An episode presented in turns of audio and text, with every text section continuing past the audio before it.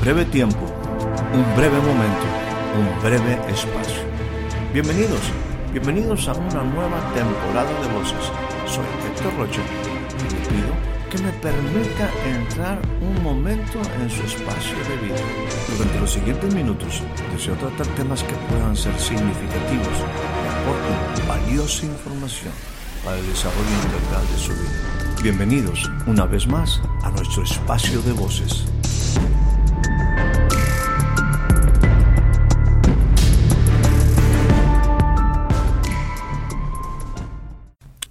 Le doy a usted la más cordial bienvenida a este nuevo, breve espacio de voces.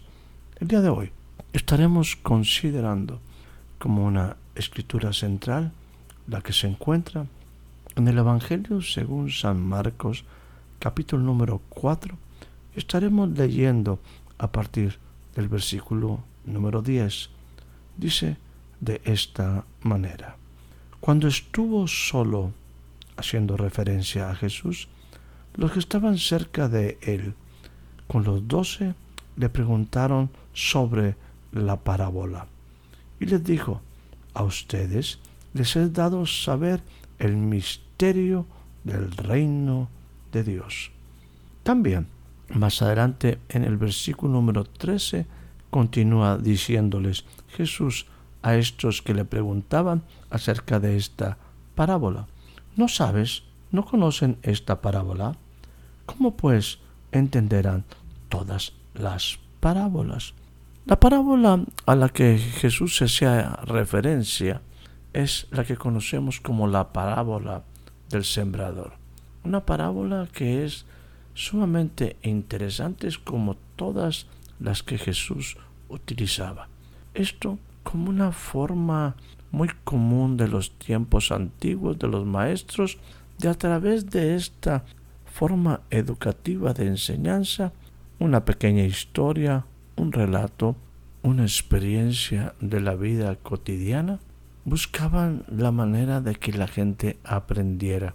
No les daban todo desmenuzado. Utilizaban esta forma para que la gente tuviera manera de reflexionar, una manera de discernir y descubrir que había una verdad o verdades incluidas en esa forma figurativa de enseñanza. Y eso es algo que tú y yo debemos de considerar siempre al leer una parábola.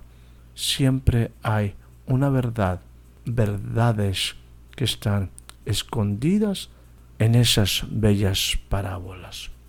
Jesús les daría una explicación de la que conocemos como la parábola del sembrador a aquellos que le preguntaban.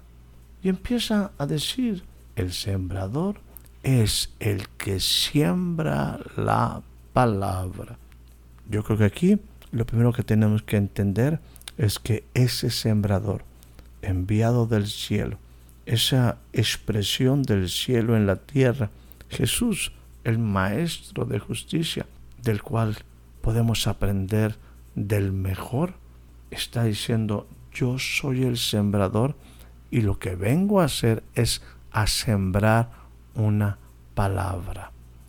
¿Dónde iba a ser sembrada esa palabra? En el corazón. Y desde el principio podemos ver cómo esto se refiere desde el versículo número 15.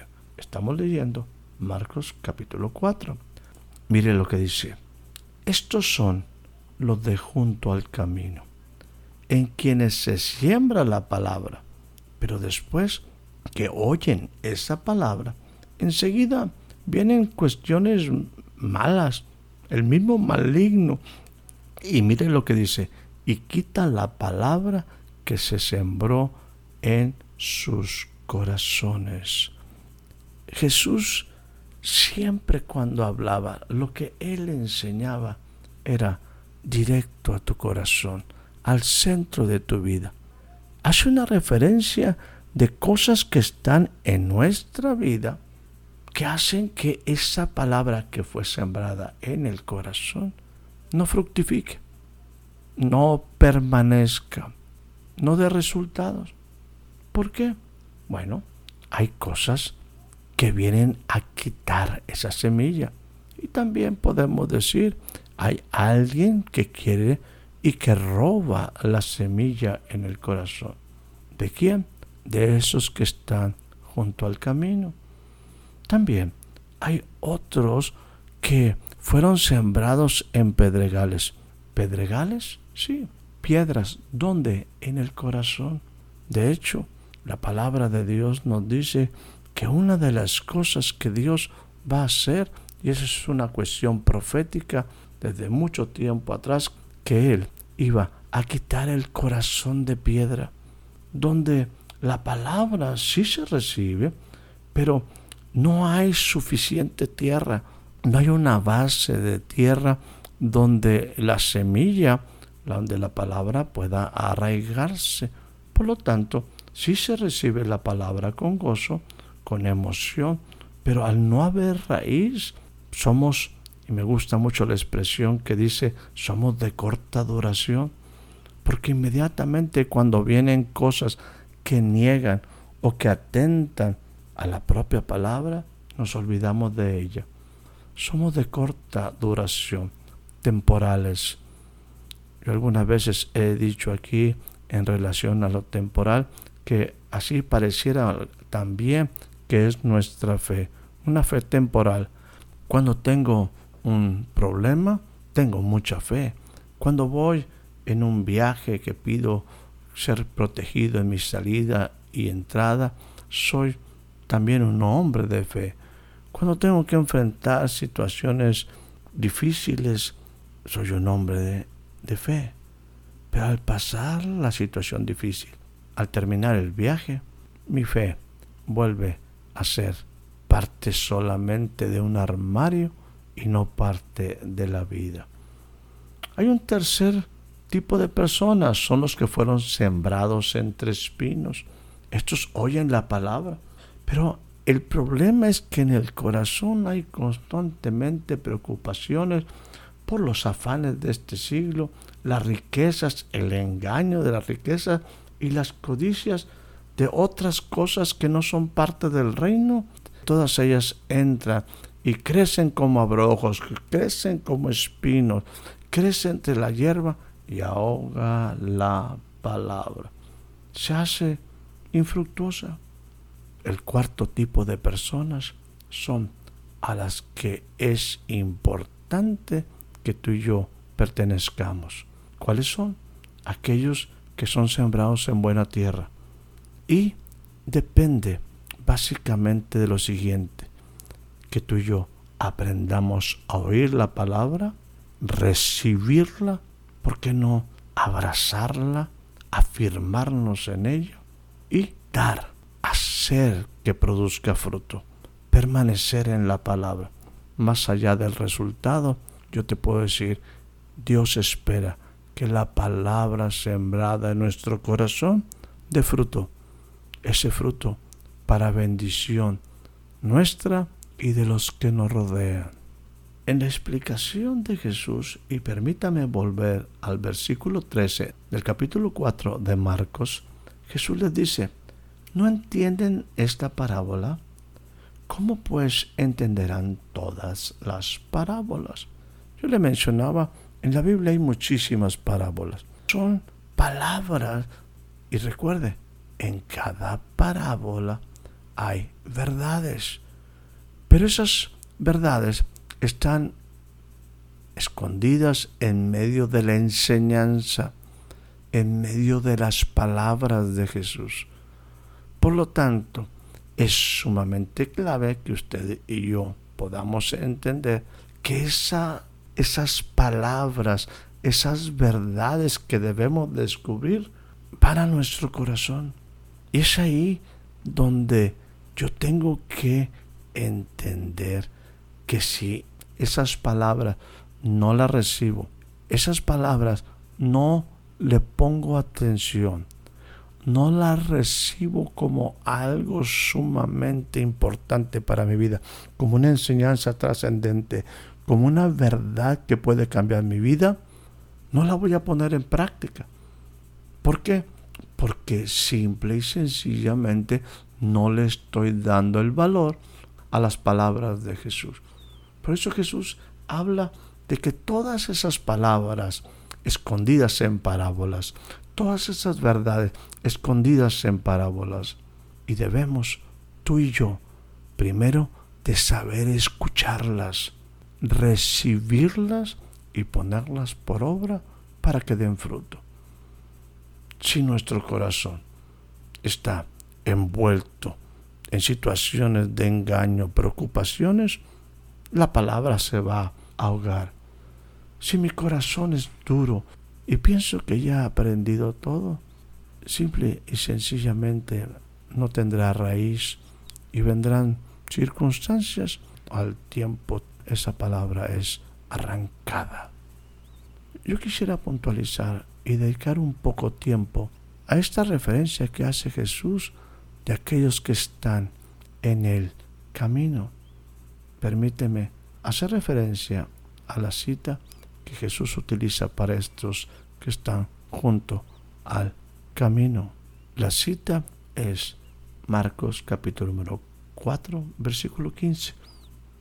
Estos son los de junto al camino. Me llamó muy poderosamente la atención esta expresión los de junto al camino. Y, y me preguntaba, ¿por qué? ¿Por qué estoy junto al camino? ¿Por qué permanecemos tanto tiempo junto al camino? Déjame decirte, el camino de Dios nos ofrece un destino diferente. Solamente el camino de Dios te lleva hacia la vida verdadera. Podemos estar junto al camino, pero el hecho de estar junto al camino o aún estar en el camino, pero no avanzar en él, no hará un cambio en nuestra vida. El camino de Dios es un camino que debo de andar. Es un camino que nos ofrece, insisto, un destino diferente. Debería decir, si estoy en un camino, debo de andar en ese camino, no por el hecho de que esté en el camino y mucho menos que esté junto al camino, me va a llevar a un destino, a menos que yo ande por el camino. Lo que quiero decirte es que el camino de Dios tiene un destino diferente y que la única manera de llegar a ese destino es que andemos el camino, que no nos quedemos junto al camino, sino que hagamos el recorrido, el camino. El camino de Dios nos ofrece un destino diferente. Déjame abundar sobre esto. El camino de Dios nos habla de las maneras, de las formas, de cómo Dios hace las cosas. Ahora déjame decirte como un segundo punto, estos caminos son cosas que unos aceptan recorrer, pero también hay que reconocer que la gran mayoría los rechazan. No es algo que tú te veas forzado a hacer, andar, a menos que tú lo aceptes. Vuelvo al punto inicial. En el camino yo tengo que estar dispuesto a tomar decisiones para avanzar hacia mi destino diferente. Si yo decido no tomar decisiones, el mismo camino, aunque tenga mis pies en el camino, no me va a hacer que llegue a mi destino. Yo tengo que tomar decisiones. Estos caminos, sería mi punto número dos, son caminos que unos aceptan recorrer, que unos aceptan andar, pero también muchos, muchos los rechazan. Un tercer punto te diría, los caminos de Dios te alejan de los caminos tradicionales de los hombres. Andar los caminos de Dios, tarde o temprano, te separará, te llevará a un destino diferente. No son los caminos tradicionales de los hombres que buscan llegar a las metas, a los objetivos, a los destinos de los hombres. Los caminos de Dios te alejan de los caminos tradicionales de los hombres. Punto número cuatro. A decir verdad, muy pocos son los hombres y las mujeres que transitan los caminos de Dios, que están dispuestos a caminar una vida diferente. Quiero decirte que estos caminos no son populares, son caminos que solamente los transitan hombres y mujeres que han decidido ir a un destino diferente. No vas a encontrar muchos, no vas a encontrar a muchas personas caminando estos caminos. Número 5. Conocer los caminos de Dios son evidencia de identidad y compromiso con el Eterno.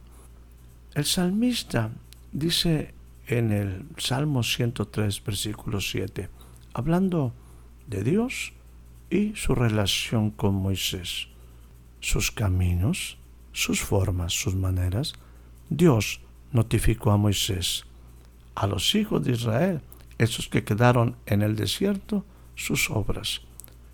La vida de Moisés tuvo una experiencia impresionante en su relación con Dios, que Dios le revelara sus leyes, sus estatutos, sus instrucciones. Moisés recibía dirección de Dios, Dios le notificó cómo iban a ser sus caminos, le explicó, por ejemplo, cómo iba a ser la columna de fuego, la función, la función de la nube, le dio instrucciones para que el pueblo tuviera agua, para que tuviera alimento. También cuando el pueblo se equivocó, todas las cosas Dios se las notificó a Moisés. Israel, el gran pueblo en el desierto, solamente vio sus obras, pero conocer los caminos de Dios solamente Moisés. ¿Por qué? Porque la evidencia de identidad y compromiso con el Eterno es conocer los caminos de Dios, los tiempos, las maneras, las formas, los principios, aún los errores. Así dejamos como punto número 5, conocer los caminos de Dios son evidencia de identidad y compromiso con el Eterno. Creo que es una buena referencia a esto que estamos hablando en lo que nos dice Isaías. Cuando Dios expresa a través del profeta diciendo, porque mis caminos no son tus caminos, ni mis pensamientos son como tus pensamientos. Tan altos como son los cielos de la tierra, así son mis caminos, mis pensamientos de tus pensamientos. Punto número 6. Generalmente no caminamos en sus caminos por tres razones. Por incredulidad, por necedad, por orgullo. Punto número 7. En el tiempo del libro de los Hechos se referían a los discípulos de Jesús como los discípulos del camino. Déjame decirte que los del camino saben que Él es la roca cuya obra es perfecta, que todas sus formas, sus caminos son rectitud, que Él es Dios de verdad y que en Él no hay ninguna iniquidad, que Él es justo y recto. Lo del camino. Ojalá y tú y yo seamos gente no de junto al camino, no a la orilla del camino, no detenidos en el camino, sino aquellos que avanzamos. ¿Sabes qué vas a encontrar? En el mensaje de Jesús, en las palabras de Jesús, vas a encontrar al Padre, vas a encontrar la verdad y vas a encontrar la vida. Avancemos, No nos detengamos. Dejemos que el Señor Jesús es enviado del cielo, esa palabra de Dios que nos han dejado por escrito, que guiada por el Espíritu Santo llegue a nuestro corazón y avancemos en el propósito hacia el destino diferente que Dios tiene para los hombres y las mujeres que le creen, que no son necios negando a Dios y que reconocen que necesitan un cambio, un Salvador al Dios eterno en sus vidas. Que tengas una excelente noche, una excelente tarde, un excelente día. Espero haya disfrutado de este breve espacio de voces. Soy Héctor Rocha. Hasta la próxima.